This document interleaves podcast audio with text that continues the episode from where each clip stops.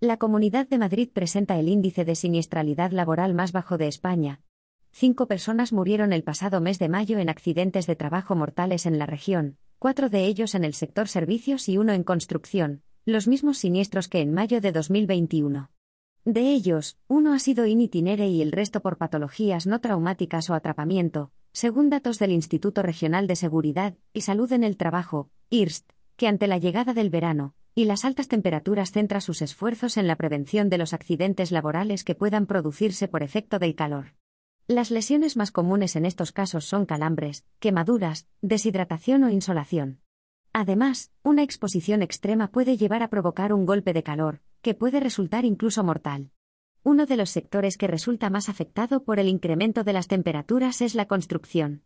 Por este motivo, el IRST ha publicado en su página web una ficha práctica para asesorar en esta materia a los trabajadores. Igualmente, la Comunidad de Madrid facilita, a través de su página web, información sobre el nivel de riesgo, incluyendo un boletín desde el 1 de junio hasta el 15 de septiembre con información diaria sobre las temperaturas registradas y previstas en la región.